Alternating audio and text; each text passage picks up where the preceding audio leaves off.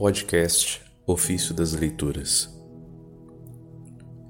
O santo profeta, discorrendo no Espírito sobre os mistérios, predisse que Deus se tornaria um de nós.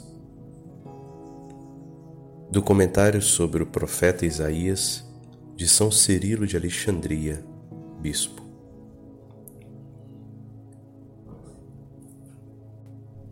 Está escrito: Eis que a Virgem conceberá e dará à luz um filho, e por-lhe-á o nome de Emanuel. Isaías 7:14.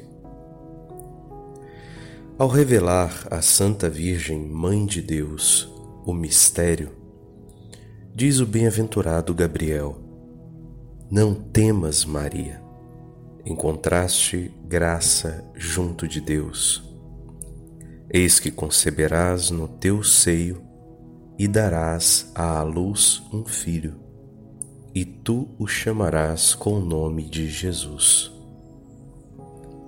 Lucas capítulo 1, versículo de 30 a 31.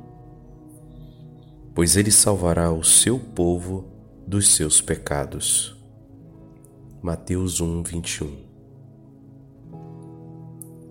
Estarão porventura em desacordo essas palavras do anjo e as do profeta? De modo algum.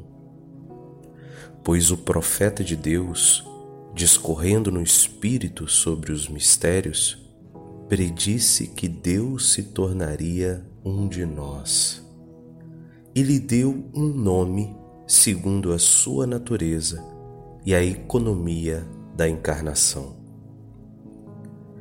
Já o santo anjo impôs-lhe um nome, considerando sua obra e missão. Ele salvará o seu povo. Por isso é chamado Salvador. Assim, quando ele assumiu por nós a natureza humana, as cortes dos anjos anunciaram aos pastores o feliz e ditoso nascimento, dizendo: Não temais, eis que vos anuncio hoje uma grande alegria, que será para todo o povo. Nasceu-vos hoje um Salvador, que é Deus e Senhor, na cidade de Davi. Lucas 2, versículo 10. Por isso ele se chamou Emanuel, pois se tornou pela natureza Deus conosco, isto é, homem. E chamou-se ainda Jesus, porque haveria de salvar o mundo, Deus feito homem. Quando, portanto, deixou o ventre de sua mãe, de quem nasceu segundo a carne, recebeu o nome que lhe foi dado. Parece pouco conveniente ao Deus Verbo, antes do seu nascimento na carne, o nome de Cristo. Não sendo ainda ungido, como poderia ser chamado Cristo? Quando, portanto, deixou o ventre de sua mãe, de quem nasceu segundo a carne, recebeu o nome que lhe foi dado. Foi-lhe dada uma boca como espada afiada. Também isso é verdade, pois diz a seu respeito o mesmo profeta Isaías: A justiça será o cinto de seus lombos, e a fidelidade o cinto de seus rins, e com o sopro dos seus lábios matará o ímpio. Isaías capítulo 11, versículo 5. A pregação divina e celeste, a pregação do Evangelho, proclamada pela boca do Cristo, era uma espada aguda e penetrante contra a tirania do diabo, destruindo os dominadores deste mundo de trevas e os espíritos do mal. conforme Efésios 6,12.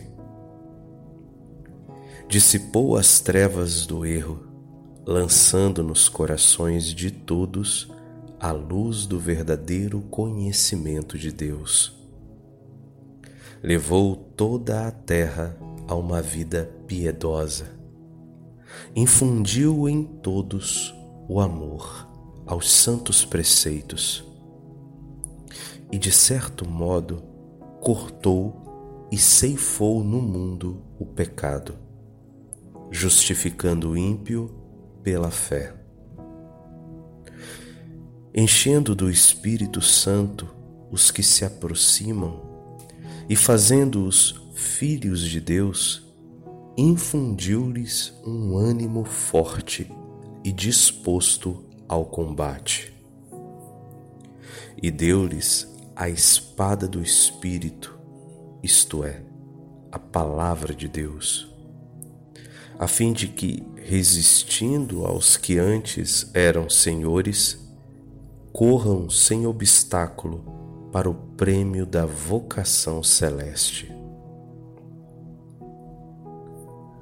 Bem mostra o profeta Isaías como essa doutrina e iniciação de Cristo derrubaram a tirania do demônio sobre os que estão na terra, ao dizer: Naquele dia punirá o Senhor com sua espada santa e forte a serpente tortuosa e matará o dragão. Isaías 27, verso